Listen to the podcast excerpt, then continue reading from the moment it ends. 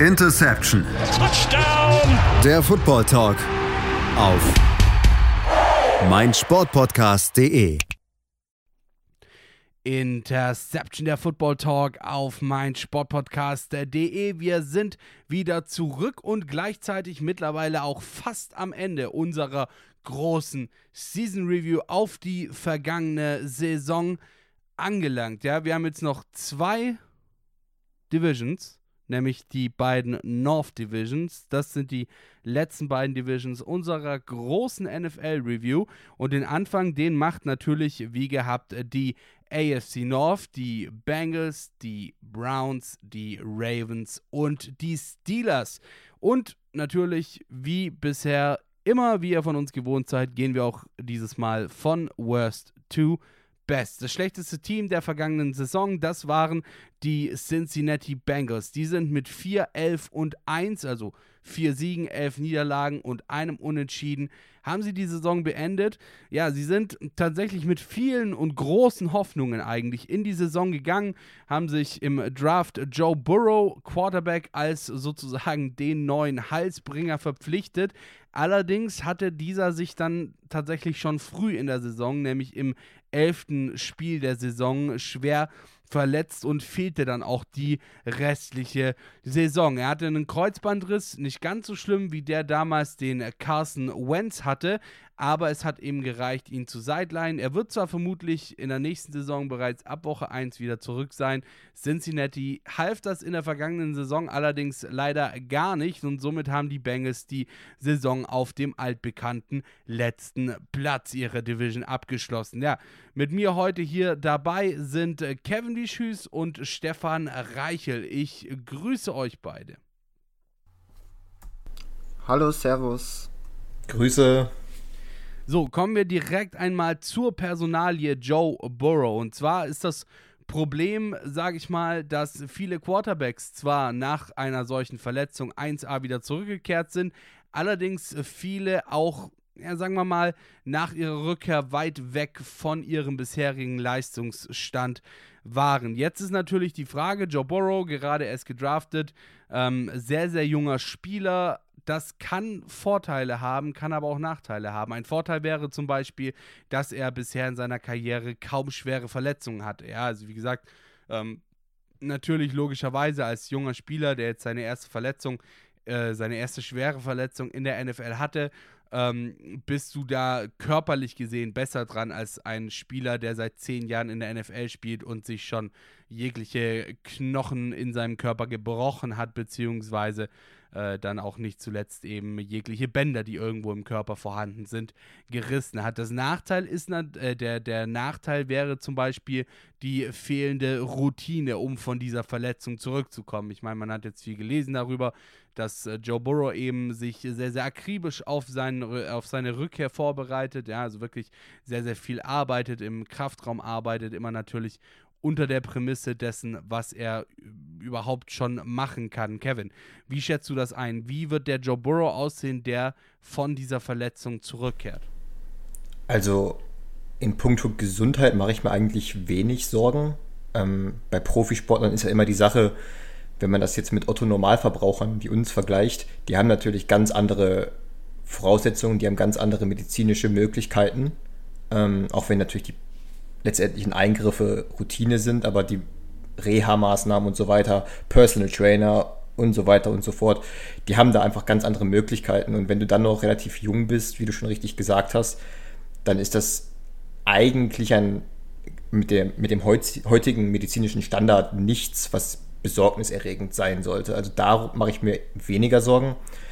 Der Punkt, über den man eher sprechen kann, ist natürlich, das ist auch eine mentale Komponente. Also du äh, als Basketball-Fan, wie ich auch, kannst das vielleicht auch von Derrick Rose, also ist vielleicht auch meinen Zuhörern ein Begriff, der auch eher mit seiner Psyche danach noch zu kämpfen hatte, als mitunter auch mit seinem Körper. Und das ist auch was, was dann auf Joe Burrow zukommen wird, dass du natürlich im Kopf das wieder vergessen musst, was da war und dass dir da, natürlich waren es unglückliche Umstände, aber wie schnell sowas im Sport gehen kann. Gerade wenn du ähm, wenn vorher alles glatt lief, so und du hast gespielt und du warst fit und so weiter und hast dir darüber, dass dein, dass da was reißen kann und so weiter, hast du dir gar keinen Kopf gemacht. Du weißt es, aber du, du blendest das logischerweise aus, bis es dir dann mal selber passiert. Und das dann danach äh, nicht mehr im Kopf zu haben, das wird wahrscheinlich eher so das Ding sein. Aber auch da bin ich eigentlich guter Dinge, dass Joe Burrow da anknüpfen wird, wo er vor seiner Verletzung aufgehört hat. Also was halt bei Joe Burrow auch noch dazu kommt, ist, dass er ja nicht von seinen Füßen abhängt. Klar, er kann auch diese Plays outside the pocket kreieren und das hat ihn auch vor allem im College wirklich gut gemacht. Aber es ist ja nicht so wie, sage ich mal, bei Archie Free, der nur über, übers Laufen oder über das Laufspiel als Quarterback kommt. Und somit sehe ich da wirklich, oder habe ich selbst nicht so die große Befürchtung, dass die Thematik Kreuzbandriss für ihn noch so, äh, so ein großer Punkt ist.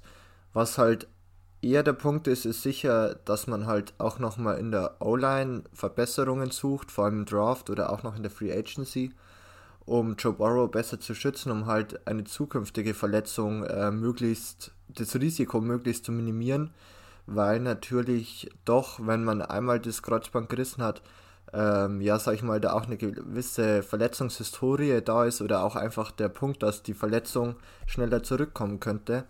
Und da ist es natürlich auch Sinn und Zweck, äh, Joe Burrow adäquat zu beschützen, weil halt das auch letztes Jahr bei den Bengals überhaupt nicht funktioniert hat. Und ähm, das ist sicher einer der größten oder der größte Need meiner Meinung nach, den die Bengals überhaupt haben.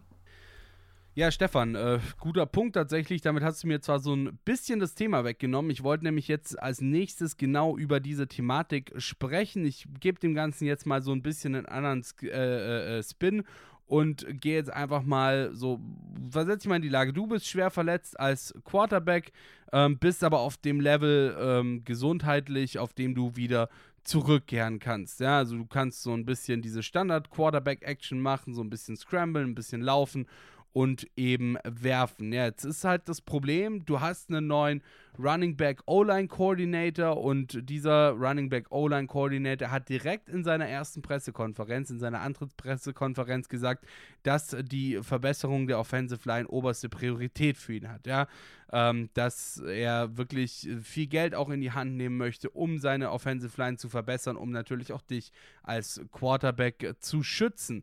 Ähm, Jetzt ist allerdings halt das Problem, dass mittlerweile sind wir schon ja, zwei Wochen gut in der Free Agency drin und alle großen Namen sind eigentlich soweit vom äh, Free Agency Board, zumindest was die O-Liner angeht. Ja, du hattest Spieler dabei wie Corey Lindsley oder Joe Tuney, ähm, die All-Pros sind oder mehrfache Pro Bowlers, Super Bowl-Sieger, O-Liner. Du hast diese Chancen wirklich regelrecht eigentlich verstreichen lassen. Hast natürlich immer noch die Chance, dir einen O-Liner über den Draft zu sichern. Da ist es dann allerdings natürlich auch wie bei jedem Spieler, den du draftest, letzten Endes unsicher. Zum einen mal, wie NFL-ready dieser Spieler ist, beziehungsweise auch natürlich, wie sehr er seine Leistung oder wie viel von seiner Leistung, die er auf dem College gezeigt hat, er dann in der NFL in einer völlig anderen Umgebung äh, auch letzten Endes einbüßen muss. Ja, und du gehst jetzt als One-Year, beziehungsweise im Grunde genommen Half-Year Quarterback, er hat ja wie gesagt nur bis Spiel 11 gespielt, in diese Saison. Deine Verletzung ist durch deine O-Line verschuldet gewesen. Nochmal ganz kurz zurückblende. Äh, was war passiert? Äh, ein O-Liner hat einen Defense-Spieler durchgelassen. Der ist von hinten an Joe Burrow ran, hatte versucht, den Ball zu deflecten, war dabei auch ordentlich an Joe Burrow dran. Ein anderer O-Liner hat einen D-Liner, der ihm gerade im Tackle drin hing, seitlich in das Knie reingeschoben. Dazu eben der Druck vom Defense-Spieler, der vom O-Liner durchgelassen wurde. Und das war's dann mit den Bändern im Knie. Dein Team hat es nicht geschafft, sich in der O-Line bisher zu verbessern in der Free Agency. Und mittlerweile hast du eigentlich nur noch den, ja, sozusagen Best of the Rest und kannst eben eventuell dich zwar im Draft verstärken, weißt aber auch nicht, wie die Spieler dann in der NFL ankommen, beziehungsweise ob die dann eben auch direkt on point ab dem ersten Spiel der neuen Saison diese Leistung auch bringen können letzten Endes, ja. Wie sieht dann die mentale Komponente aus, gerade als junger Quarterback, der vielleicht auch eben das, das das Business in der NFL noch nicht ganz so durchschaut hat, ja. Ähm, es wirkt, es, es muss ja letzten Endes für ihn wirken, dass das Team kein Interesse daran hat, diesen hohen Cap Space drauf zu verschwenden, in Anführungszeichen, ihn zu beschützen. Was anderes ist das ja nicht, was man dort eben als betroffener Spieler rauslesen müsste, Kevin, oder? Ja, da muss man, denke ich, unterscheiden, warum genau das nicht passiert ist. Denn klar, du hast es jetzt gut beschrieben, was bei den Bengals, auch welche Spieler verfügbar gewesen wären, theoretisch. Aber wenn man sich dann eben die Namen anguckt, wenn Joe Tooney die Wahl hat zwischen den Chiefs und den Bengals, äh, oder einen, äh, einen Ninsley hat die Wahl zwischen äh, den Chargers, vielleicht auch den Packers, wenn die ein Angebot gemacht haben, und den Bengals. So, klar ist das Geld irgendwo wahrscheinlich ausschlaggebend, aber die Verträge, die sie dann letztlich unterschrieben haben, waren ja auch nicht schlecht. Also, ähm, ich gehe mal einfach davon aus und ich hoffe, die Bengals, beziehungsweise ich attestiere den Bengals, dass sie klug genug sind, sich jetzt nicht irgendwie vor die äh, vor eine Kamera zu stellen oder vor ein Mikro und zu sagen, naja, wir wollten die O-Liner eh nicht haben. Ähm, denn dann schädigst du deinen Quarterback, wenn du ihm quasi sagst, so ja, wir haben auch gar nicht versucht, die Leute zu holen. Ähm, ich denke, Joe Burrow wird wissen, dass im Front Office bei den Bengals alles Mögliche im Rahmen getan wurde, um ihm eine bessere O-Line zu stellen. Aber die Cincinnati Bengals sind natürlich auch in einem Stadium des Rebuilds, wo du vielleicht nicht unbedingt so viel Geld in einen einzelnen O-Liner stecken musst und wo du einfach auch, beziehungsweise solltest, weil du eben sehr viele Baustellen hast. Du hast ähm, dein bester Receiver in AJ Green ist weg, der wollte nicht mehr da spielen. Deine O-Line ist nicht gut. Ähm, deine Defense, die auch nicht ideal ist, ist noch immer noch eigentlich mit das Beste, was du hast. Ähm, jetzt hast du einen guten, jetzt hast du einen Quarterback, jetzt hast du in T. Higgins einen guten Receiver Jetzt hast du einen sehr hohen Pick, den du ähm, entweder in vielleicht Jamar Chase, weiß ich nicht, oder in den O-Liner investierst. Und selbst dann hast du noch sehr viele Baustellen. Also wie rentabel wäre es gewesen, jetzt da sehr viele finanzielle Möglichkeiten in eine Positionsgruppe zu stecken, um Joe Burrow die Sache vielleicht ein bisschen leichter zu machen. Also klar, ich verstehe, protect your investment, ähm, gerade wenn dein Quarterback jetzt einmal schon darunter gelitten hat. Aber ich glaube, um auf deine Frage zurückzukommen, dass es Joe Burrow jetzt nicht so sehr belasten wird, weil er gesagt bekommen, also man wird ihm gesagt haben, ja, wir haben alles versucht, so, die Spieler wollten hier nicht sein, so, wir sind im Rebuild, ähm, die hatten andere, äh, attraktivere Angebote, aber wir schauen, dass wir das im, im Draft adressieren, so, und äh, tun alles daran, dass es nicht wieder passiert. Und als Spieler musst du das einfach dann hinnehmen und musst es ausblenden und kannst deinem Front Office und deinem Team nicht ewig lange einen Vorwurf machen, dass sie es nicht geschafft haben, Spieler, die attraktivere Angebote hatten, äh, nach Cincinnati zu holen. Ja, Stefan, äh, speaking of Free Agency, gutes Thema. Die Bengals momentan relativ ruhig, beziehungsweise eigentlich die ganze Free Agency lang relativ ruhig gewesen. Ähm, da hat sich tatsächlich kaum was getan. Dabei hätten sie wirklich, auf gut Deutsch gesagt, die Spieler mit Geld zuscheißen können. Ich habe es gerade vorhin schon gesagt, sie haben wirklich extrem viel Cap Space. Und jetzt haben wir gerade eben zum Beispiel von Kevin noch gehört, dass AJ Green weg ist, ja. Ähm, dass das, dass das Roster momentan oder ja eigentlich schon letzte Saison überhaupt nicht prall ausschaut, jetzt noch dein bester Wide Receiver weg. Und ähm, wenn du jetzt mal so auf die vergangene Saison schaust, ja, was ist dann so die wichtigste Position? Natürlich auch die Free Agency mit inbegriffen, ähm, was sich da getan hat im Team der Bengals. Was ist dann die wichtigste Position, die sie entweder jetzt hätten adressieren sollen, hätten adressieren müssen, noch adressieren müssen während der Free Agency oder eventuell über den Draft angehen müssen. Ja gut, der eine Punkt, den haben wir jetzt ja eigentlich schon zur Genüge angesprochen. Also die O-Line ist für mich immer noch ein Punkt, der verstärkt werden sollte. Man hat sich ja Riley Reef von den Vikings geschnappt, äh, der sicher auch eine Verbesserung sein kann. Ob er die halt aber langfristig ist, ist die andere Frage. Er ist schließlich schon 32 Jahre alt. Und sonst hat man vor allem äh, defensive technisch versucht sich zu verstärken, vor allem Cornerback mit Mike Hilton und Chidobe Awusi. Zwei Cornerbacks geholt, was ich eigentlich echt gut finde, den Move. Und ähm, Trey Hendrickson auch noch von den Saints ähm, ja, geholt. Also da sind schon Spieler gekommen. Muss aber sagen, dass ich ähm, da eigentlich ja trotzdem kein großer Fan davon bin, weil man einfach dafür doch meiner Meinung nach bessere Spieler gehen hat lassen. Also zum Beispiel in Carl Lawson, warum der nicht den Franchise-Tag bekommen hat, war für mich ein großes Fragezeichen. Ähm, auch ein William Jackson war wirklich gar nicht schlecht und war wirklich ein guter Nickel-Corner. Und ähm, die Spieler auch hier zu ersetzen, vor allem Secondary, allgemein die Defense, Gino Atkins wird vermutlich gecuttet oder wurde schon gecuttet, bin ich mir ehrlich gesagt gar nicht so sicher auf dem Moment. Aber da sind doch wirklich viele Positionen, vor allem defensive-technisch, nochmal offen, die verstärkt werden müssen. Und man hat im Endeffekt acht Draft-Picks, äh, die dann wirklich gut genutzt werden müssen. Ja, Kevin, erstmal Respekt noch für deinen Derrick Rose-Vergleich. Ähm, allerdings, ja, sie waren beide schwer verletzt. Ähm, sie waren beide jung, als sie sich verletzt haben. Derrick Rose ja auch gerade MVP gewesen und so weiter und so fort. Allerdings hast du eben ein Problem, wenn du diese beiden Spieler bzw. die Verletzungen der beiden Spieler vergleichen möchtest. Ähm, bei Derrick Rose war das Problem ja nicht nur diese eine Verletzung, sondern dass er eben sehr häufig verletzt war. Ich glaube, dreimal innerhalb von drei Jahren schwere Verletzungen gehabt. Das äh, zerrt natürlich an deiner Psyche als Spieler, gerade auch in dem Alter. Und ähm, ja, wir haben jetzt von Stefan, um wieder zurück auf die Cincinnati, äh, Cincinnati Bengals zu kommen, wir haben jetzt gerade eben von Stefan so ein bisschen gehört, was in der vergangenen Saison schlecht war. Ähm, wenn du mir jetzt eine, ähm, eine Position oder Positionsgruppe nennen könntest oder nennen solltest, die in der vergangenen Saison einigermaßen gut performt hat, welche wäre das dann deiner Meinung nach? ja. Ja, es ist halt dahingehend schon eine schwierige Frage, weil natürlich eigentlich die Offensive Line zum Beispiel, wenn man die jetzt nennen möchte, so da ist, Leute, da ist mal eben Jonah Williams, der vielleicht beste Tackle, den sie haben, ausgefallen.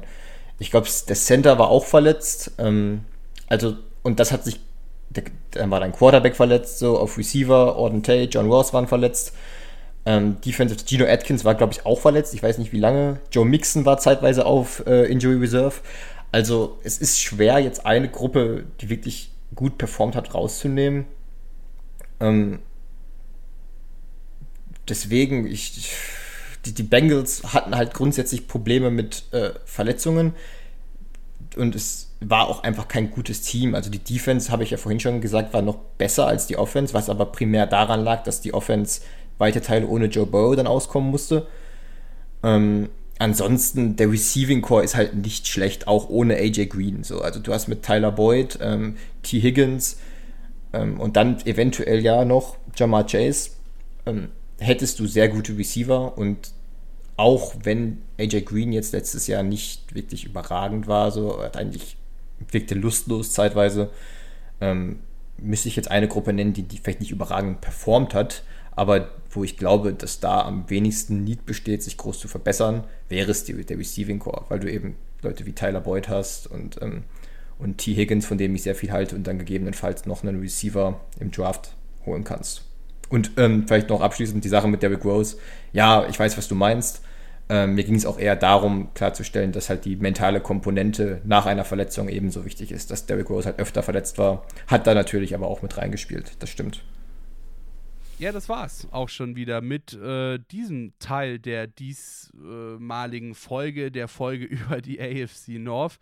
Ähm, das schlechteste Team der AFC North haben wir hiermit abgehandelt. Cincinnati nicht ganz so gut gewesen, wie vielleicht vor der Saison erwartet. Wie gesagt, vier Siege, elf Niederlagen und ein Tie. Wir gehen jetzt an der Stelle mal ganz kurz in die Pause und äh, nach der Pause, da widmen wir uns dann mit einem Team ja, und jetzt hört gut zu, das ist nämlich was Neues jetzt in unseren vielen Season Reviews, die wir hier schon gemacht haben.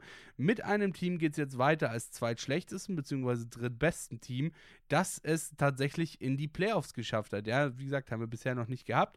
Ähm, bislang immer nur ein oder zwei Teams in den Playoffs gewesen aus der Division. In dieser hatten es sogar drei Teams in die Playoffs geschafft das war es mal erstmal zum schlechtesten Team der NFC, äh, sorry, der AFC North. Bleibt dran, wir hören uns gleich wieder nach der kurzen Pause. Bis gleich. Interception der Football Talk auf meinsportpodcast.de. Die letzte Runde ist angebrochen. Diese Woche ist die letzte in unseren NFL Reviews zur vergangenen Saison. Wir starten natürlich wie gewohnt mit der Division der AFC diese Woche mit, oder diese Folge besser gesagt, mit der AFC North. Somit, gerade eben haben wir schon über die Cincinnati Bengals gesprochen und jetzt, ich habe es gerade eben schon gesagt, kommen wir ganz unerwartet schon äh, in Richtung der Playoff-Ränge, denn es haben tatsächlich drei Teams in dieser AFC North vergangene Saison geschafft, sich für die Playoffs zu qualifizieren jetzt ist natürlich auch die Frage, qualifiziert das die Division als beste Division der NFL? Weil es gab tatsächlich in keiner anderen Division äh, den Fall, dass sich drei Teams für die Playoffs qualifiziert haben. Die Frage, denke ich mal, ist sehr subjektiv und wird damit nicht äh, ja, abschließend behandelt werden können. Damit äh, machen wir einfach mal weiter mit dem nächsten Team in unserer Liste, nämlich dem ja, zweitschlechtesten oder drittbesten Team. In dem Fall würde ich tatsächlich eher sagen, das drittbeste Team, da sie eben auch für die Playoffs qualifiziert waren. Es war ein langer Weg. Es war ein sehr, sehr langer Weg dahin. Ich glaube, wenn mich nicht alles täuscht, 1997 das letzte Mal oder sogar 95 das letzte Mal qualifiziert gewesen für die Playoffs. Es geht natürlich um die Cleveland Browns. 11 und 5 der Rekord am Ende der Saison, gleich auf mit den äh, Baltimore Ravens auf Platz 2, aber dann doch das niedrigere, niedrigere losgezogen und ähm, sie haben so ein bisschen einen Culture Change auch hingelegt, äh, äh, Stefan, oder? Ja, natürlich zum einen eine Winning Season und dann auch in die Playoffs zu kommen, Playoff-Spiel zu gewinnen, ist für die Browns wirklich eine neue Erfahrung, vor allem für äh, noch nicht so alte Fans, aber man hat halt, wie du schon gesagt hast, auch mit Kevin Stefanski, äh, mit dem neuen Head Coach eine neue, eine neue Culture ähm, dort hinbekommen und man hat halt auch echt guten Football gespielt der vor allem aufgrund einer starken O-Line und ähm, ja einer total starken Defense auch ähm, wirklich erfolgreich war und auch für die Playoffs und für den Playoff-Sieg gereicht hat, der dann auch gegen die gegen die Steelers ja dann für die Steelers ja wirklich blamabel fast war.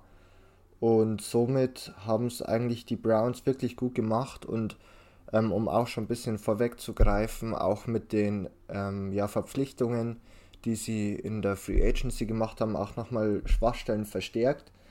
Und ich glaube, man kann bei den Browns wirklich langfristig hoffen, dass das Ganze gut wird, weil einfach ähm, sie mit Kevin Stefanski einen guten Coach haben, der auch ein Scheme entwickelt hat, das Baker Mayfield sehr gut liegt oder sehr gut passt, wo sein Skillset wirklich sehr gut ausgenutzt wird.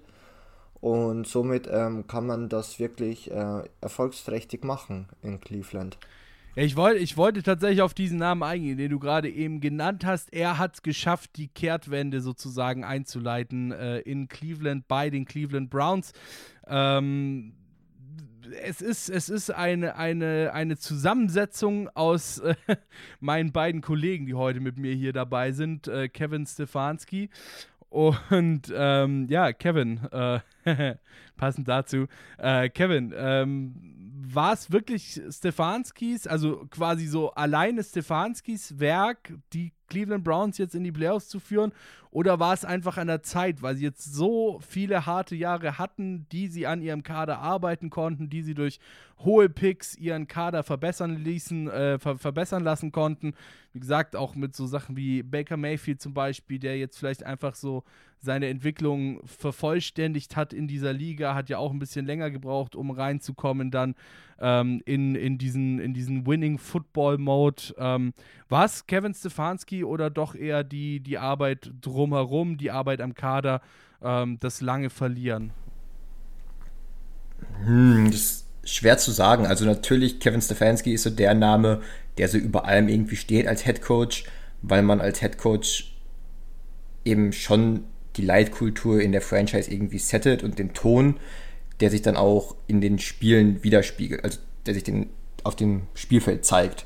Aber sicherlich hat das auch damit zu tun, dass sie ähm, John Dorsey, der vorherige General Manager, ähm, wurde ersetzt. Also Andrew Barry hatte seine erste Saison als General Manager und er und Stefanski gingen ja so ein bisschen Hand in Hand. Ähm, und wenn man sich da anguckt, was die alles zusammen geschaffen haben. Also Stefan hat schon auch ein bisschen auf die diesjährigen Free Agent Editions, ähm, hat, davon, hat darüber schon gesprochen.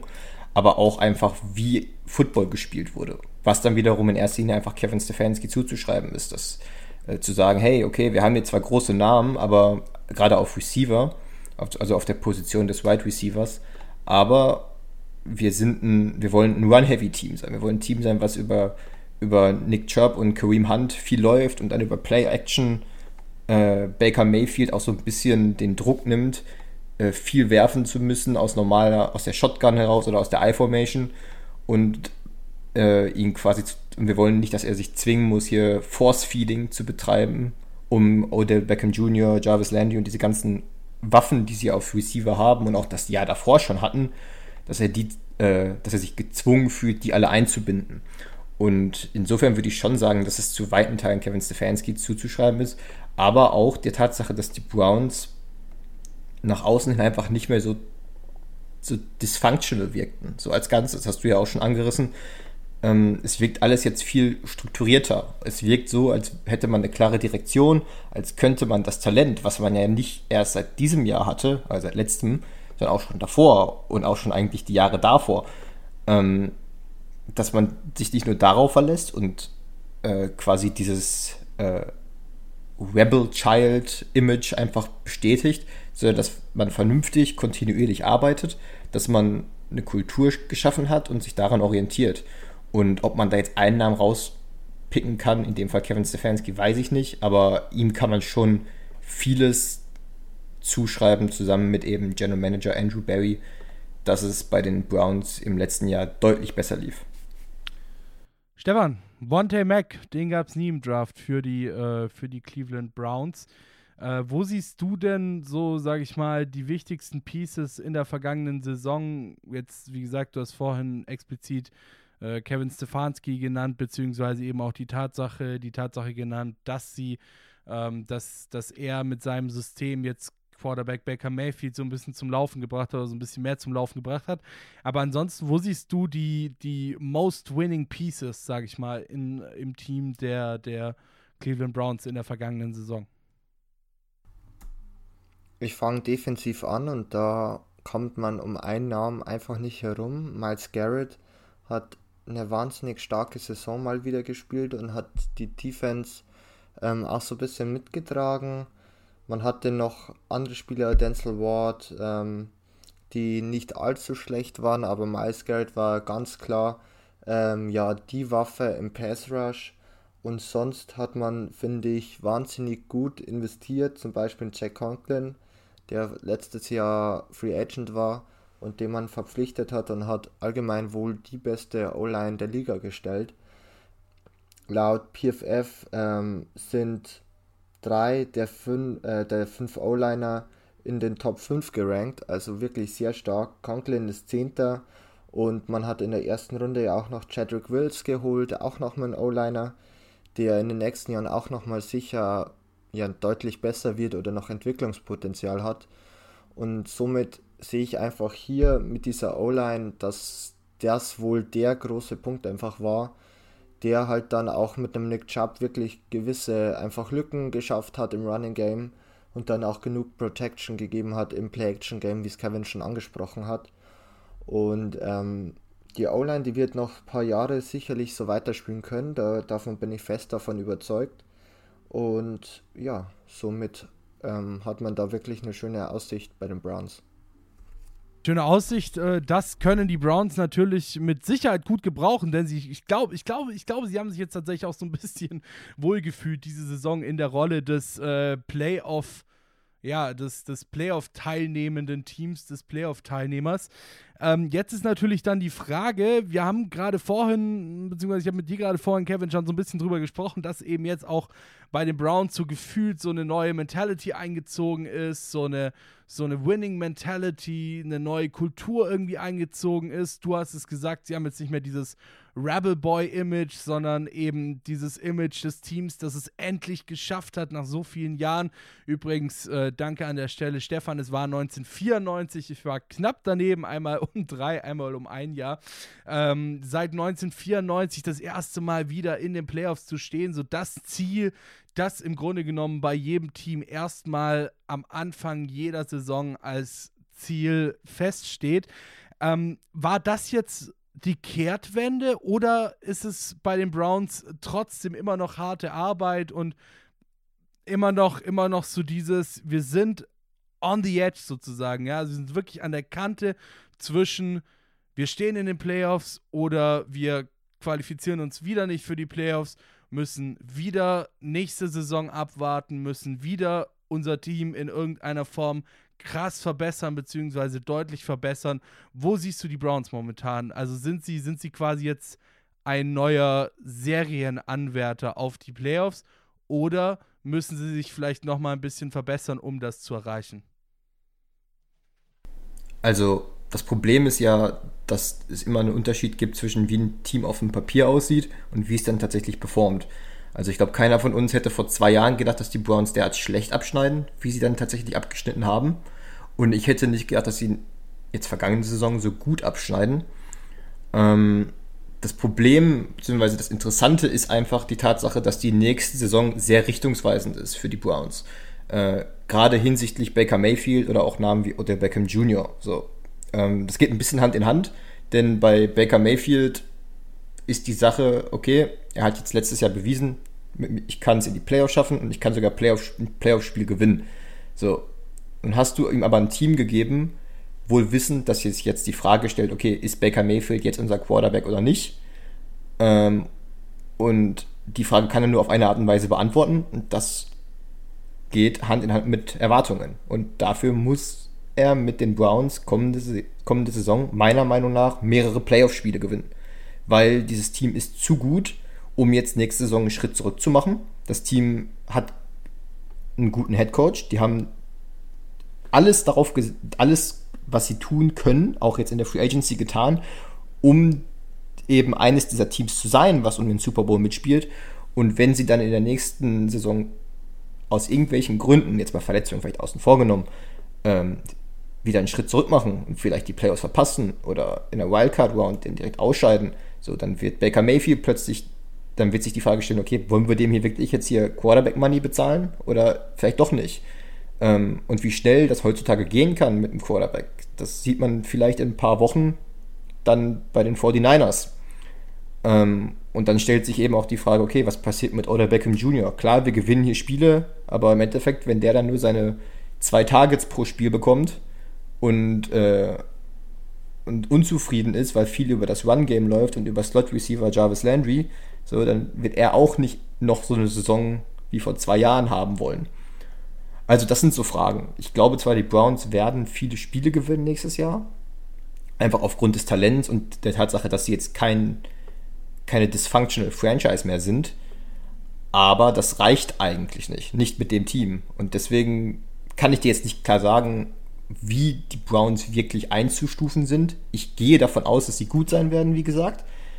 Aber wenn sich dann abzeichnet im Laufe der Saison, hey, die Ziele, die, die wir uns hier gesteckt haben, die erreichen wir wahrscheinlich nicht, kann das auch sehr schnell umschlagen. Denn das ist nun mal die Kehrseite, wenn du äh, plötzlich nach so vielen Jahren eine gute Saison spielst und Erwartungen plötzlich da sind, die vorher astronomisch äh, wirkten.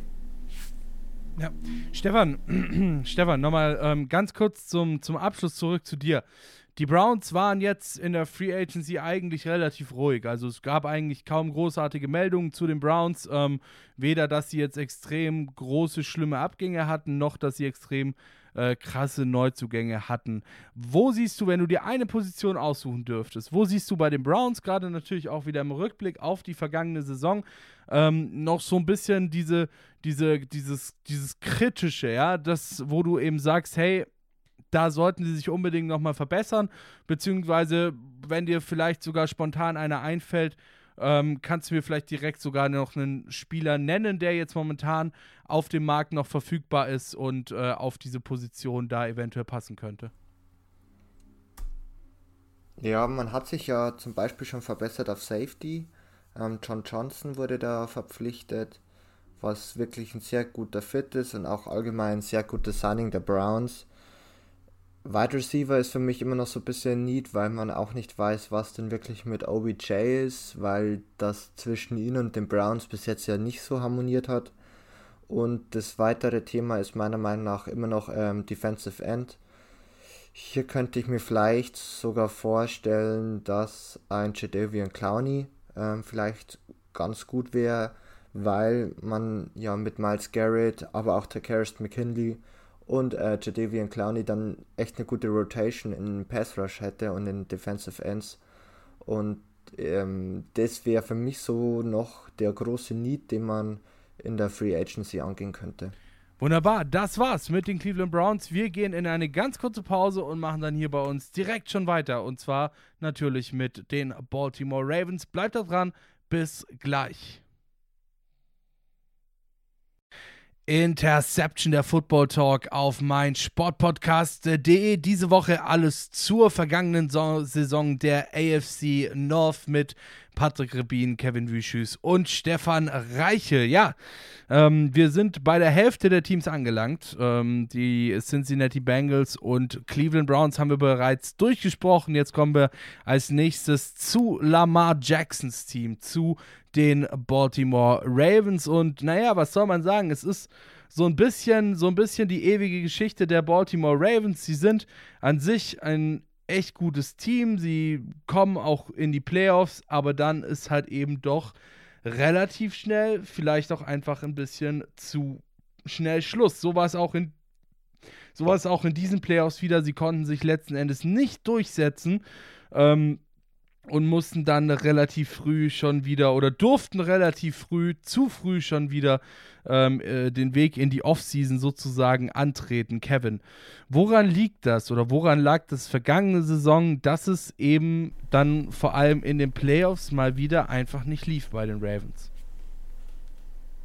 Hm, ja, das also das jetzt an einer Sache festzumachen, wäre halt zu leicht und auch nicht, das würde den Baltimore Ravens auch nicht gerecht werden, wenn man jetzt irgendwie ein Individuum oder eine Positionsgruppe oder was auch immer einfach nennen würde und sagt, okay, daran hat es gelegen, dass sie jetzt wieder mal keinen Super Bowl gewonnen haben.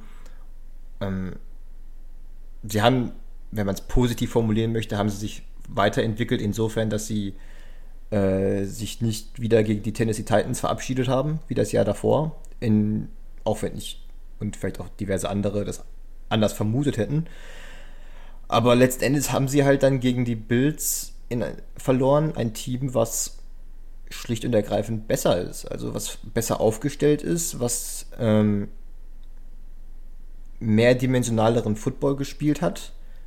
Und vielleicht ist das so das einzige, beziehungsweise das Primäre, was man nennen kann, dass man den Baltimore Ravens immer noch vorwerfen kann, dass sie sehr ausrechenbaren Football spielen, zumindest offensiv. Die Defense ähm, war letztes Jahr auch wieder sehr gut, gerade ähm, die Defensive Line, da, da gab es ja auch Neuverpflichtungen, Calais Campbell wurde geholt, ähm, Matthew Judon, der mittlerweile bei den Patriots spielt, ähm, war, war sehr stark. Also die Defense war für mich weniger das Problem, die würde ich vielleicht noch am ehesten rausnehmen, auch wenn sie, wenn da sicherlich auch Verbesserungspotenzial gewesen wäre.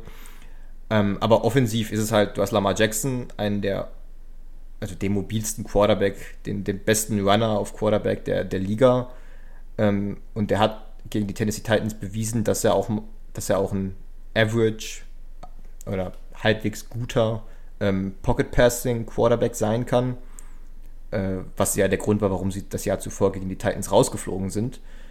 Ähm, aber trotzdem bleibt er eben dahingehend one-dimensional, dass deine beste Offense, und deswegen haben sie ja, glaube ich, auch 17 zu 3 oder sowas verloren gegen die Bills, ähm, dass deine Offense damit steht und fällt. Wie gut schaffst du es, dass Lamar Jackson als Runner effektiv sein kann?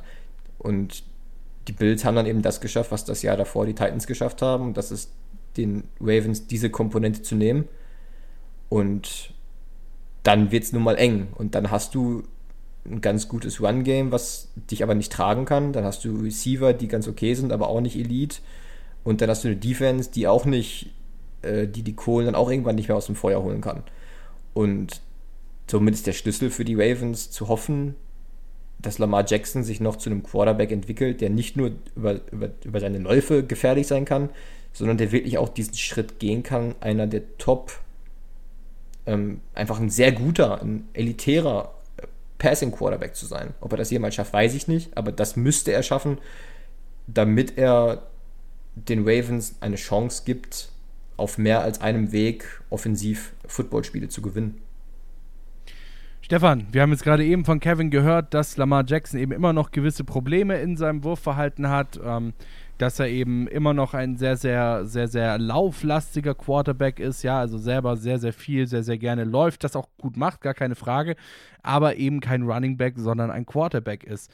Ähm, jetzt ist natürlich die Frage, wenn wir uns so ein bisschen ähm, den, den Death Chart bzw. das Roster der Baltimore Ravens äh, anschauen, es es ist, wie Kevin gerade eben ja auch schon gesagt hat, es ist nicht so viel, so gutes Material, sage ich jetzt mal, ähm, auf, auf der Wide Receiver Position vorhanden. Ist das der Knackpunkt oder siehst du die Schuld da eher, eher bei, bei, ähm, bei Lamar Jackson, dass er es eben aufgrund seiner ja, auf, aufgrund seiner nicht so ausgeprägten Fähigkeiten zum Wurf nicht schafft, die Receiver, die er hat, vernünftig anzuspielen? Ich würde sagen, es ist eine Mischung aus beiden. Also der Wide Receiver Core ist wahnsinnig schlecht. Also ich würde sagen, einer der schlechtesten der Liga. Ähm, Hollywood Brown hat seinen First Rounder Status irgendwie nie zementieren können und ähm, ist wirklich nur eine Deep Threat Waffe, was irgendwie in dieses Passing Game von Lama Jackson nicht reinpasst oder funktioniert. Devin Duvernay hat man letztes Jahr noch ähm, verpflichtet oder im Draft in der sechsten Runde von Texas geholt. Sammy Watkins ist jetzt die neueste Verpflichtung. Aber das sind halt alles für mich keine Top-Wide Receiver. Und die wären halt irgendwie dann doch schon wichtig. Und ähm, man braucht da einfach nochmal eine gewisse andere Qualität, um, wie Kevin es schon gesagt hat, diese Offense nicht so eindimensional zu machen. Und ich denke, dass äh, Lama Jackson dann auch mehr Vertrauen in das Passing Game bekommen würde ob er halt trotzdem jeden Ball anbringt oder auch diese Big Time Throws hat, wage ich zu bezweifeln. Dafür ist er einfach als Passer nicht gut genug. Und ich glaube, jetzt im vierten Jahr, ja, es ist das vierte Jahr mittlerweile, ist einfach nicht mehr so der wahnsinnige Evolutionssprung im Passing Game vorhanden. Und ähm, man könnte es ihm halt definitiv leichter machen mit einer besseren Wide Receiver oder Receiving Core allgemein. Aber ja, die Verpflichtungen jetzt in der Free Agency waren halt leider nicht so vielversprechend. Und somit könnte es wieder darauf hinauslaufen, dass es halt wahnsinnig eindimensional wird und dann in den Playoffs halt genau in dieser Eindimensionalität scheitert. Jetzt hast du mir so ein bisschen einen Namen vorweggenommen, äh, auf, dem ich, auf, auf den ich jetzt noch kurz zu sprechen kommen wollte, und zwar Sammy Watkins. Ja, war er davor bei den Kansas City Chiefs. Ähm, Kansas City eigentlich immer relativ gut gefahren, auch gerade offensiv. Natürlich Sammy Watkins da jetzt nicht der, der hauptausschlaggebende Punkt, sage ich mal. Da gibt es andere Namen, die da äh, ein bisschen mehr Verantwortung für tragen. Natürlich allen voran äh, Travis Kelsey, der Tight End. Ähm, aber Kevin, siehst du, siehst, du die, siehst du die Verpflichtung von Sammy Watkins ähnlich negativ wie Stefan? Oder ist das vielleicht doch eine ganz gute Addition für den Wide Receiver Core, um da ein bisschen, um da ein bisschen, bisschen Qualität reinzubringen?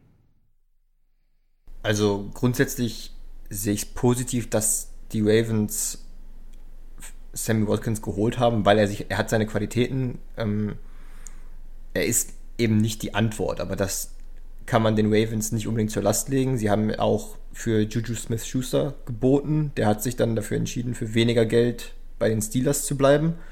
Ähm, der wäre zum Beispiel so jemand gewesen, der diesen Receiving Core auf Anhieb besser gemacht hätte. Ähm, ich würde jetzt nicht erwarten, dass Sammy Watkins der Unterschiedmacher sein wird bei den, bei den Ravens. Aber es kommt einfach auch darauf an, wie du diese Receiver in dein Passspiel einbindest. Also bei den Ravens wirkte das die letzten zwei Jahre eigentlich immer so, gerade in der Regular Season, dass man sich auf das verlassen hat, was da funktioniert. So, das heißt, Runs mit Lamar Jackson ähm, und dann über Mark Andrews, der ja sicherlich einer der, der sicherlich so die Waffe äh, im Receiving Core ist als Tight ähm, der halt dann da schon vieles übernimmt im Passing, äh, im Receiving Game. Aber wenn du deine Offense auch ein bisschen anders auslegst, ich denke jetzt zum Beispiel so, vielleicht nicht eins zu eins, aber dich so ein bisschen mehr daran orientierst, wie die Cardinals das machen. So, die haben ja mit Kyler Murray auch einen Quarterback, der sehr mobil sein kann, der aber eben sicherlich auch ein anderes Passing-Game hat als Lamar Jackson. Aber da ist die Balance auch nochmal eine andere im Vergleich zu den Ravens. Die Ravens verlassen sich stark auf ihre Stärken, was in Ordnung ist, wo du aber eigentlich jetzt nach zwei Saisons weißt, okay, damit rennen wir irgendwann gegen eine Wand.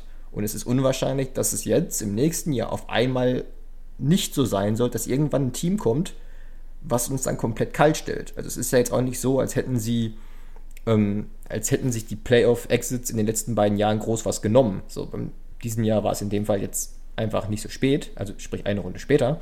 Aber es waren beides so Demo Machtdemonstrationen. So, vorher waren es die Titans, die euch die klar, die klar den Ravens gezeigt haben, so, ey, mit eurem Spielstil gewinnt ihr hier nicht. So, und jetzt waren es die Bills, wo, die, wo bei den Ravens ähnlich einfach nichts ging. Und deswegen bin ich, bin ich ein bisschen skeptisch, ob Sammy Watkins da jetzt, wenn man weiterhin diesen Stiefel durchzieht, noch ein Jahr mit Lamar Jackson einfach zu schauen, okay, wir gewinnen unsere Regular Season Spiele, kommen in die Playoffs und dann schauen wir mal. Äh, dann kann dir ein Sammy Watkins auch nicht helfen. Dann kann dir aber auch kein, ähm, hätte dir auch kein Juju Smith-Schuster helfen können. Denn da musst du einfach vorher anders schemen, da musst du offensiv anders auftreten, da musst du den anderen Gameplan überlegen und gegebenenfalls auch Lamar Jackson mal zwingen, in der Regular Season mehr Passing Quarterback als Running Quarterback zu sein, um für den Fall, dass dann im, in den Playoffs das Run-Game einfach nicht funktioniert, dass du dann auch deine Receiver äh, finden kannst und viel, äh, dich viel sicherer fühlst. Aber Sammy Watkins würde ich da jetzt nicht als Difference Maker irgendwie einstufen. Er ist eine Verstärkung in jedem Fall. Ähm, aber inwiefern er jetzt Einfluss darauf nimmt, dass die, dass die Ravens jetzt diesen letzten Schritt zum Super Bowl Contender machen können, äh, da bin ich doch eher sehr skeptisch. Wunderbar. Das, was ich jetzt hier gerade gemacht habe, nennt man dann wohl geschickt eingefädelt, ähm, denn ich habe es jetzt geschafft, bei unserem äh, kleinen klassischen Spiel, nenne mir die beste und nenne mir die schlechteste Positionsgruppe, das genau so aufzuteilen, dass die Person, die mir jetzt vorhin die schlechteste Positionsgruppe genannt hat, jetzt die beste erhält und die, äh, die Person, die mir vorhin die beste Positionsgruppe äh, genannt hat, die schlechteste erhält. Deswegen, Stefan, was war denn in der vergangenen Saison die beste Position oder die beste Positionsgruppe bei den Ravens? Hm. Also, was immer bei den Ravens ganz in Ordnung ist, würde ich sagen, Cornerback mit Jimmy Smith, Marcus Peters und Marlon Humphrey. Also die drei machen ihre Sache echt gut. Die Defensive Line war auch letztes Jahr nicht allzu schlecht. Ähm, da ich würde die oberen guten Mittelfeld einsortieren und die O-Line darf man natürlich auch nicht vergessen. Ähm, mit Orlando Brown Jr. und ähm, Stanley, die natürlich auch ähm, ja, ein essentieller Part einfach für die natürlich für das Running Game sind und ähm, da natürlich ganz, ganz wichtig sind. Aber sonst bin ich ehrlich gesagt so, dass ich halt doch einige Schwachstellen sehe. Vor allem Linebacking Core und wie gesagt eben der Wide Receiver Core sind doch echt nicht allzu prickelnd. Und ähm, diese zwei Positionen sind halt doch wirklich wichtig, vor allem für die Ravens. Und dort ist halt dann doch noch Verbesserungspotenzial da. Kevin, dann äh, nochmal ganz kurz zu dir. Wo siehst du denn die schlechteste Position, beziehungsweise die schlechteste Positionsgruppe der Ravens und ich würde jetzt an der Stelle tatsächlich, weil wir da jetzt schon so viel drüber gesprochen haben, dass wir da jetzt eigentlich nicht nochmal drüber schwätzen müssen, äh, an der Stelle tatsächlich mal kurz die äh, Wide Receiver ausklammern wollen hier an der Stelle. Ja gut, wenn man die Wide Receiver außen vornimmt, hast du in dem Sinne natürlich Probleme, äh, was, also wenn man die Offensive Line jetzt nimmt, da hast du mit Orlando Brown jemanden, der glaube ich lieber Left Tackle spielen würde. Ähm, wenn, ich, wenn mich da jetzt nicht alles täuscht, dann musst du auch schauen, was damit passiert. Die Offensive Line hast du aber insofern schon adressiert, dass du dir mit Kevin Seidler einen sehr starken Guard geholt hast. Ähm, ansonsten würde ich wahrscheinlich mit Stefan gehen, dass der, dass so Linebacker, da hast du Outside Linebacker, Edge Rusher, äh, da hast du mit Yannick Ngakwe jemanden verloren, da hast du mit Matthew Judon jemanden verloren, die dir gewisse Qualität gebracht haben. Ähm, Inside Linebacker bist du eigentlich ziemlich gut. Du hast mit Patrick Queen jemanden, der letztes Jahr sehr stark gespielt hat, aber da kannst du sicherlich auch noch viel mehr machen. Ähm, Defensive Line, klar, Calais Campbell ist die Frage, was gibt er dir in dem Alter noch so? Da kannst du auch noch nachbessern.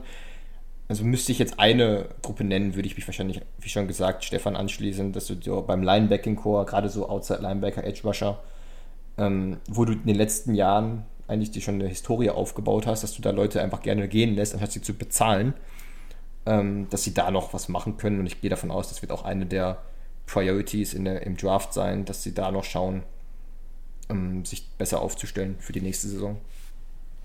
Alright, dann war es das jetzt auch mit den äh, Baltimore Ravens. Vergangene Saison wieder nicht den großen Wurf geschafft.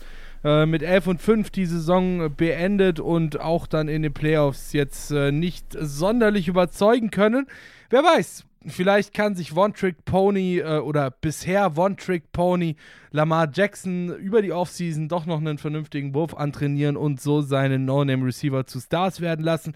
Wir werden es sehen und machen jetzt, bevor ich mich hier an der Stelle schon wieder um Kopf und Kragen rede, äh, doch lieber eine ganz kurze Pause. Interception Football Talk auf meinsportpodcast.de. Bis gleich. Interception, der Football Talk auf mein Sportpodcast.de. Die AFC North ist dran. Wir äh, gehen in unsere letzte Runde an Reviews zur vergangenen NFL-Saison. Wir sind fast durch, auch mit der AFC North. Ein Team fehlt uns noch, das beste Team der vergangenen Saison, die Pittsburgh Steelers. 12 und 4 hatten sie am Ende äh, als Rekord. Also ihr merkt schon, dass da tatsächlich in dieser AFC North alles auch relativ nah beieinander stand. Ähm, und ja, die Pittsburgh Steelers, man muss, man muss dazu sagen oder man muss ihnen zugute halten, ähm, es, es war jetzt kein Selbstläufer, dass sie in die Playoffs kommen, vor allem natürlich mit der Verletzung von äh, Ben Roethlisberger in der Vorsaison, äh, wo ja auch immer noch so gewisse, gewisse Fragezeichen über der Saison der Steelers äh, schwebten. Wie wird sich Ben Roethlisberger nach seiner Verletzung zeigen und so weiter und so fort. Aber sie haben es geschafft, sie sind in die Playoffs reingekommen und ja, die Playoffs sind da nicht ganz gut gelaufen, äh, Kevin, oder? Nee, das kann man durchaus so sagen. Also das Problem ist, naja, das Spiel war quasi, weiß ich nicht, nach, nach dem ersten Quarter schon gelaufen. Also die Steelers haben sich da wirklich selbst, wirklich selbst geschlagen. Also ich weiß nicht, ob ich mich an ein Spiel erinnern kann, wo sich ein Team mehr denn, als in diesem Spiel selbst geschlagen hat.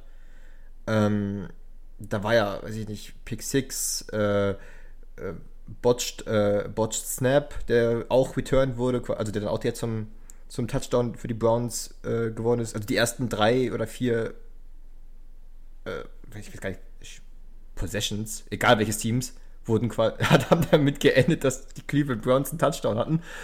Ähm, und somit war es im Endeffekt doch eine enttäuschende Saison für die Steelers. Denn klar, du hast die Playoffs erreicht, klar, du hast ähm, 11 zu 0 gestartet, hast dann gegen das Washington Football Team verloren. Also das ist auch so. Hm.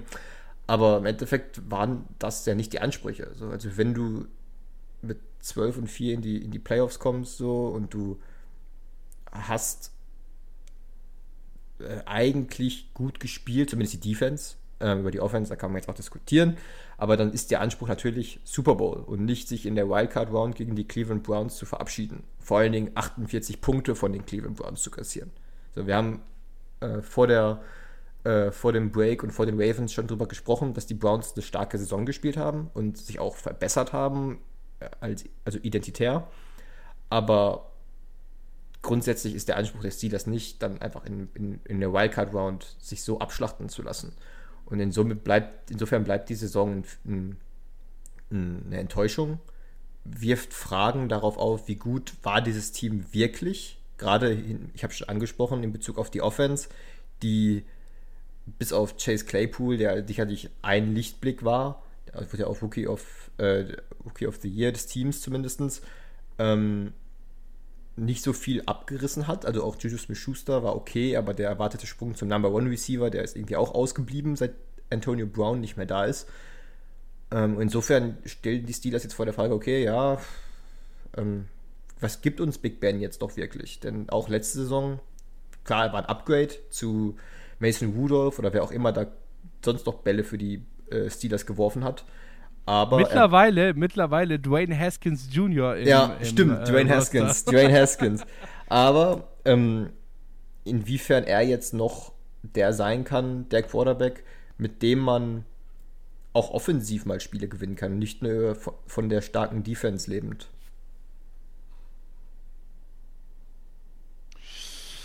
Das war mal ein Rundumschlag, würde ich behaupten, äh, Kevin. Naja, Dementsprechend. Musste mal sein. Also ich, ich äh, ja, egal. Nee, alles, alles gut. Äh, führ, führ dich noch weiter aus, wenn du möchtest. Also. Na, ich, ich, ich fand das halt so, so interessant, weil ich auch zu denen gehört habe, am Anfang zumindest, die sehr beeindruckt waren von den Steelers. Aber das hat sich irgendwie, je weiter sich dieser undefeated Record gezogen hat, hat sich das immer mehr relativiert, weil sie einfach auch, weil immer deutlicher wurde, dass das offensiv nicht so stark ist. Und dann hat noch mit reingespielt, wen haben sie eigentlich geschlagen und ähm, wie dominant ist eigentlich diese Defense und wie sehr trägt diese Defense eigentlich das Team. Also die, gerade medial wurde sich stark darüber auf, würde sich stark darüber ausgelassen, ja, die Defense ist stark und, und offensiv hat Chase Claypool halt einfach irgendwie vieles übertüncht, was offensiv nicht gepasst hat. Und dann war plötzlich, war man plötzlich so überrascht, dass es offensiv dann in den Playoffs äh, einfach nicht so doll war, trotz 37 Punkte, die man dann im Endeffekt erst gemacht hat, als das Spiel schon längst nicht mehr in Reichweite war und man quasi erst in der zweiten Halbzeit aufgewacht ist. Also es lag halt so viel im Argen, was von was verdeckt wurde von dem Record und der hat ein, hat ein Image generiert, was eigentlich zu keinem Zeitpunkt wirklich, wirklich der Realität entsprach. Gut, dann würde ich sagen, dröseln wir doch das Ganze, was du jetzt gesagt hast, mal so ein bisschen auf und schauen uns die ganzen Problemzöhnchen der ähm, Pittsburgh Steelers nochmal ein bisschen genauer an. Äh, äh, Stefan, starten würde ich an der Stelle bei dir tatsächlich gerne mit der Quarterback-Thematik. Ja, also wir haben jetzt gerade eben schon von Kevin gehört. Big Ben ist besser zurückgekommen, als man es vielleicht hätte erwarten können nach seiner Verletzung, hat aber sein Team dennoch am Ende nicht tragen können. Ähm, jetzt ist natürlich auch hier wieder die Frage, ähm, waren die Wide Receiver genügend? Ich meine, wir haben schon gehört, dass Chase Claypool eben einen riesigen Schritt nach vorne gemacht hat, dass äh, Juju Smith-Schuster einen riesigen Schritt nach hinten gemacht hat. Da wollen wir aber jetzt tatsächlich an der Stelle gar nicht mal so drauf schauen, sondern ich würde jetzt an der Stelle tatsächlich gerne wirklich speziell auf den Quarterback schauen. Inwiefern macht ein Ben Rufflesberger sein Team besser, beziehungsweise hätten sich die Steelers vielleicht jetzt auch gerade natürlich im Hinblick auf die Quarterbacks, die in der Free Agency vorhanden äh, gewesen sind, da an der Position verbessern können oder zumindest für ein bisschen mehr Tiefe sorgen können im Sinne von, wir holen uns einen Quarterback, der uns gegebenenfalls auch starten kann, dass zumindest mal ein bisschen Competition herrscht und äh, Ben Rufflesberger nicht vor Mason Rudolph und jetzt dann eben Dwayne Haskins steht und sich denkt, jo Digga, ich kann im Grunde genommen machen, was ich will. Ich kann jeden Snap, anstatt in den Ball zu nehmen, einen Handstand machen und klatschen. Äh, die, die hinter mir kommen, sind noch schlechter als ich. Mir passiert sowieso nichts. Ja, also ich denke, dass dieser Move der Steelers bewusst Ben Rufflesberger nochmal im Jahr zu verlängern, ähm, wirklich sehr, sehr bewusst war. Er hatte in der Saison 2020 eine bessere Saison, wie es 2019 war, wo er, glaube ich, dann doch verletzungsbedingt eine lange Zeit ausgefallen ist. Aber er konnte auch nicht mehr an die besseren oder früheren Jahre anknüpfen. Und da kommen für mich halt wieder auch mehrere Punkte zusammen. Zum einen wird er natürlich älter, er ist mittlerweile 39 Jahre alt, nicht mehr der jüngste. Dann natürlich auch mit der ein oder anderen Verletzung auch schon ähm, ja, ausgestattet, was natürlich auch ähm, bei so einem hohen Alter sicher gewisse Einflüsse hat. Und ja, das Thema Juju Smith-Schuster, äh, Chase Claypool, Deontay Johnson, die hatten zum Teil, also zum Teil natürlich Chase Claypool, aber die anderen auch mal echt gute Momente, aber auch sehr, sehr, viel äh, sehr, sehr viele schlechte. Und somit ähm, spielt das natürlich auch eine Rolle. Aber ich hätte halt auch kein Upgrade irgendwie in der Free Agency für einen Ben Rufflesberger gesehen. Und ich denke, dass man nochmal versucht, hier ein Jahr einfach mit Ben Rufflesberger äh, möglichst viel aus diesem Team rauszuholen, weil die Defense eigentlich wirklich gut ist und man da wirklich auch ähm, ja, viele Leistungsträger weiterhin halten kann oder halten konnte. Und ähm, dann steht man so vor der großen Frage, ja, wie geht es dann weiter? Man hat irgendwie diese Frage für ein Jahr aufgeschoben. Ich selbst sehe aber nicht mehr, dass Ben Rufflesberger der große Halsbringer werden kann und diese Offense komplett ähm, umstrukturieren oder auf ein ganz anderes Level bringen kann, weil einfach zum einen das Thema ähm, Run Offense über die letzten Jahre schon in Stocken gekommen ist, man auf Wide Receiver ja eigentlich nichts gemacht hat. Äh, Juju Smith Schuster ist ja zum Beispiel zurückgekommen auch und somit sehe ich bei der Offense vielleicht dasselbe Potenzial wie es letztes Jahr war mit geringfügigen Verbesserungen vielleicht, ähm, die natürlich auch vom Draft und von den neuen Rookies abhängen. Aber ähm, diese Ben Rufflesberger Verpflichtung oder dieser, dieser nicht, ähm, dieses Nichtwollen eines Changes finde ich doch sehr, sehr fragwürdig und denke, geht auf lange Dauer dann doch eher schwierig oder schlecht. Ja, Kevin, ähm, dann würde ich mit dir jetzt tatsächlich an der Stelle mal ganz kurz äh, die Wide Receiver-Situation bei den äh, Pittsburgh Steelers durchsprechen. Du hast gerade eben schon gesagt, Juju Smith-Schuster ist weit hinter dem zurückgeblieben, was man sich äh, von ihm erhofft hat. Ähm, ist mit dieser Rolle als Wide Receiver Nummer 1 eben nicht klargekommen. Wir hatten Chase Claypool, der wirklich einen großen Schritt nach vorne gemacht hat, ähm, mit dem gar keiner eigentlich so wirklich gerechnet hätte, der sich aber eben dann doch eine sehr, sehr starke Saison geleistet hat. Jetzt ist natürlich die Frage, wenn wir uns das Roster, das Roster der ähm, Steelers so ein bisschen anschauen, dann sehen wir, ähm, dass Juju Smith Schuster jetzt, wo er zurückgeholt wurde, eigentlich auch weiterhin Wide Receiver Nummer 1 ist. Sie haben sich Eric Ebron zum Beispiel ja auch geholt gehabt ähm, und so weiter und so fort. Aber trotzdem ist Juju Smith Schuster zumindest vom Namen her immer noch Wide Receiver Nummer 1, weil Jace Claypool, wir wissen auch nicht, ob er ein One-Hit-Wonder war oder das Ganze weiterbringen kann. Ähm, wie siehst du die Wide Receiver-Situation momentan bei den Steelers? Stichpunkt heute. Also, ich sehe, die, der Receiving Core ist nicht schlecht, also das muss man ja immer relativieren. Ähm, es ist vielleicht auch jetzt ein bisschen überspitzt formuliert gewesen, so, als ich gesagt habe, so die Defense hat das Team komplett getragen. Also das war jetzt kein Washington Football Team Offense, die da, die da bei den Steelers, äh, die da bei den Steelers auf dem Feld stand. Also das das war, da war schon Qualität vorhanden und da ist auch immer noch Qualität vorhanden. Also wenn man Chase Claypool, Juju Smith-Schuster, James Washington, Deontay Johnson, ähm, das sind ja keine Scrubs, wie man auf dem, immer im Englischen so sagt. So. Ähm, das Problem ist einfach, dass du, dass die, dass ich, dass diese Einzel, also Deontay Johnson und James Washington sind gute Komplementärreceiver, aber ja, ähm, die Defense, die Secondary schreckt jetzt auch nicht gut davor zurück. So. Chase Claypool, wie du schon sagst, muss man abwarten. Ein Jahr Tape ist jetzt über ihn im Umlauf. Die, Spiel, die gegnerischen Defenses wissen jetzt, wo seine Stärken liegen.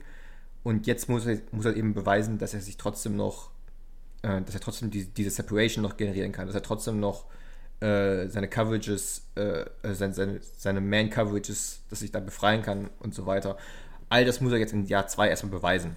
Und Juju Smith-Schuster ist halt so der Name, wo äh, damals mit Antonio Brown, als dann, als das dann in die Brüche ging, sage ich mal, zwischen Brown und den Steelers, haben alle gesagt, ja, ist nicht so schlimm, Juju Smith-Schuster kann die Rolle sowieso bekleiden, die AB jetzt jahrelang bekleidet hat. Ähm, und das ist halt nicht passiert. Also, dass Juju Smith-Schuster ein sehr guter Receiver ist, steht außer Frage hatte auch letztes Jahr, glaube ich, acht oder neun Touchdowns. Also er hat jetzt auch nicht komplett enttäuscht.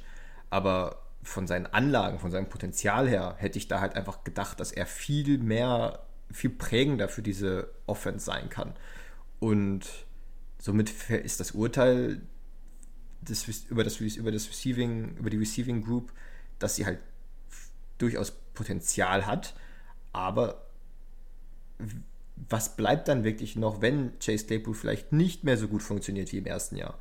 So, und wenn, also dann kannst du nicht von Deontay Johnson oder James Washington erwarten, dass sie dann plötzlich noch mehr die Last schultern. Und Juju, der spielt jetzt in einem Contract Year mal wieder, also es war eigentlich schon das letzte Jahr jetzt, aber jetzt hat er einen Einjahresvertrag unterschrieben ähm, und möchte sich sicherlich empfehlen. Und das ist vielleicht so die, der Lichtblick für die Steelers, dass, dass, dass Juju weiß, okay, wenn ich einen großen Vertrag will, den er schon vor Jahren angekündigt hat, haben zu wollen, ähm, dann muss ich in dem Jahr jetzt abliefern. Und da stellt sich dann wiederum die Frage, die du und Stefan schon besprochen haben, inwiefern Big Ben ihm da äh, hilfreich oder inwiefern Big Ben da hilfreich sein kann, äh, Juju Smith-Schuster das überhaupt zu ermöglichen. Ähm, ja gut, die Frage, also die Frage, die ich mir stelle, ist tatsächlich nicht, ob Big Ben ihm das ermöglichen kann, sondern ob er wirklich den Erwartungen gerecht werden kann. Weil ich meine, die Frage, die wir uns stellen müssen an der Stelle, ist ja nicht, äh, äh, äh kann er das? Ja, beziehungsweise, äh, äh ich meine, die Frage, die wir uns stellen müssen, ist nicht, in welchem Jahr seines Contracts ist er oder was auch immer. er spielt schon wieder um, du hast gesagt, er spielt schon wieder um einen Contract. Ja, also er hat es ja auch vergangene Saison eben nicht geschafft, dann sein Game so weit abzusteppen, so weit abzusteppen, dass er wirklich seinen Contract bekommt, diesen hohen Contract, den er haben möchte.